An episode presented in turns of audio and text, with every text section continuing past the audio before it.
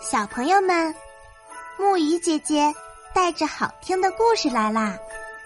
今天的故事是《青龙潭》。在云南苍山马龙峰和圣婴峰之间，有一条青碧溪，溪里有个清澈见底的龙潭。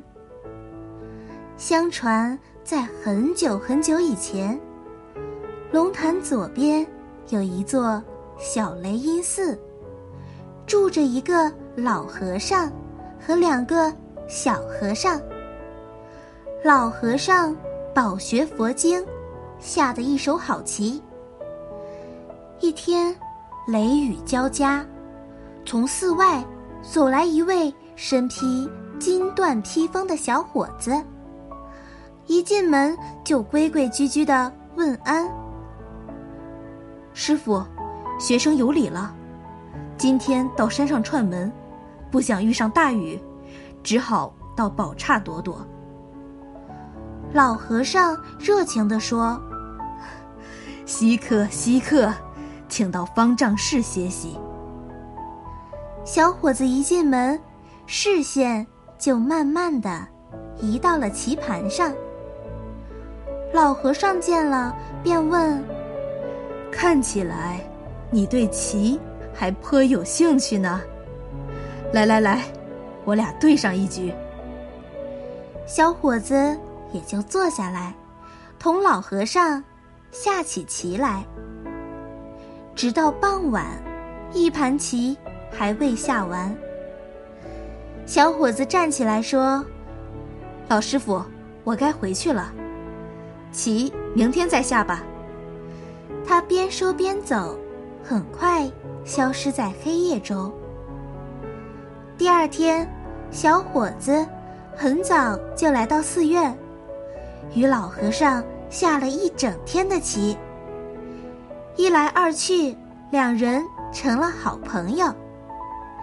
有一天，小伙子又来下棋，老和尚问：“你家到底是哪个村的？”小伙子笑起来。老实告诉您，我是龙，就住在寺庙右边的水潭里。这我不信。老和尚摇摇头。请到水潭边，带我回家取件东西来。老和尚跟着小伙子来到水潭边，只见潭水阴森森的，望不到底。寒气逼人，小伙子一头扎进水潭里，眨眼功夫就拖着银盘站在老和尚的面前了。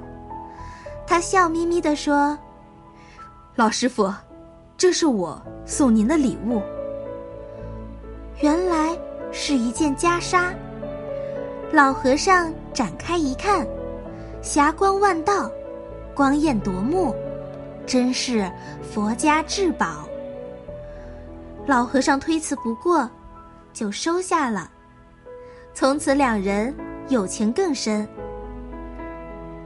有一天，老和尚对青龙说：“我这辈子还没见过龙是什么样子，能不能让我看看你的真身？”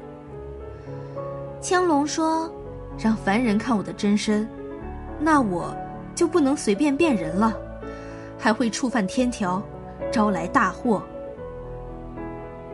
啊，那佛家弟子也不行吗？老和尚问。青龙微微一笑：“佛家弟子也是肉体凡胎呀。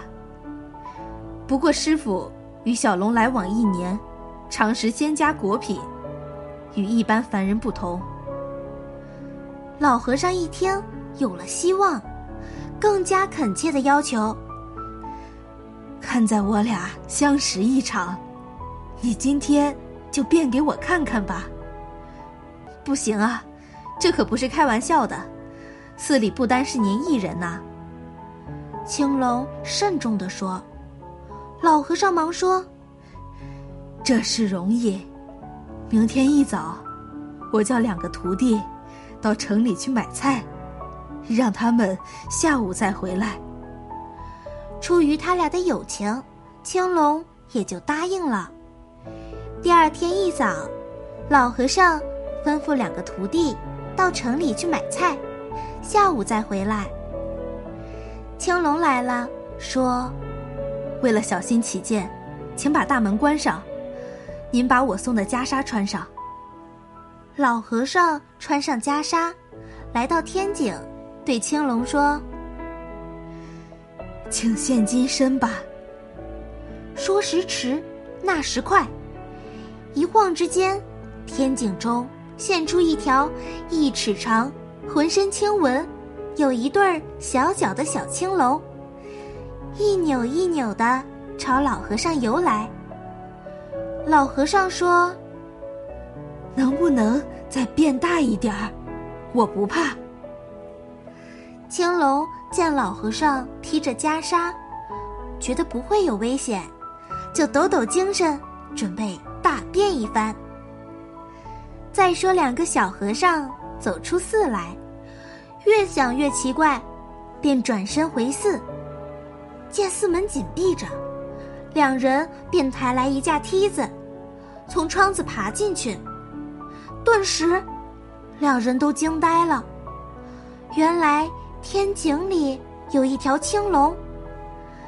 青龙越来越大，眨眼间，整个天井都摆不下了。老和尚吓得缩成一团。颤抖地说：“呃，罢罢罢了。”青龙想变回人，龙头立起两丈高，正看见那两个小和尚。只听“啊呀”两声惨叫，小和尚被吓死了。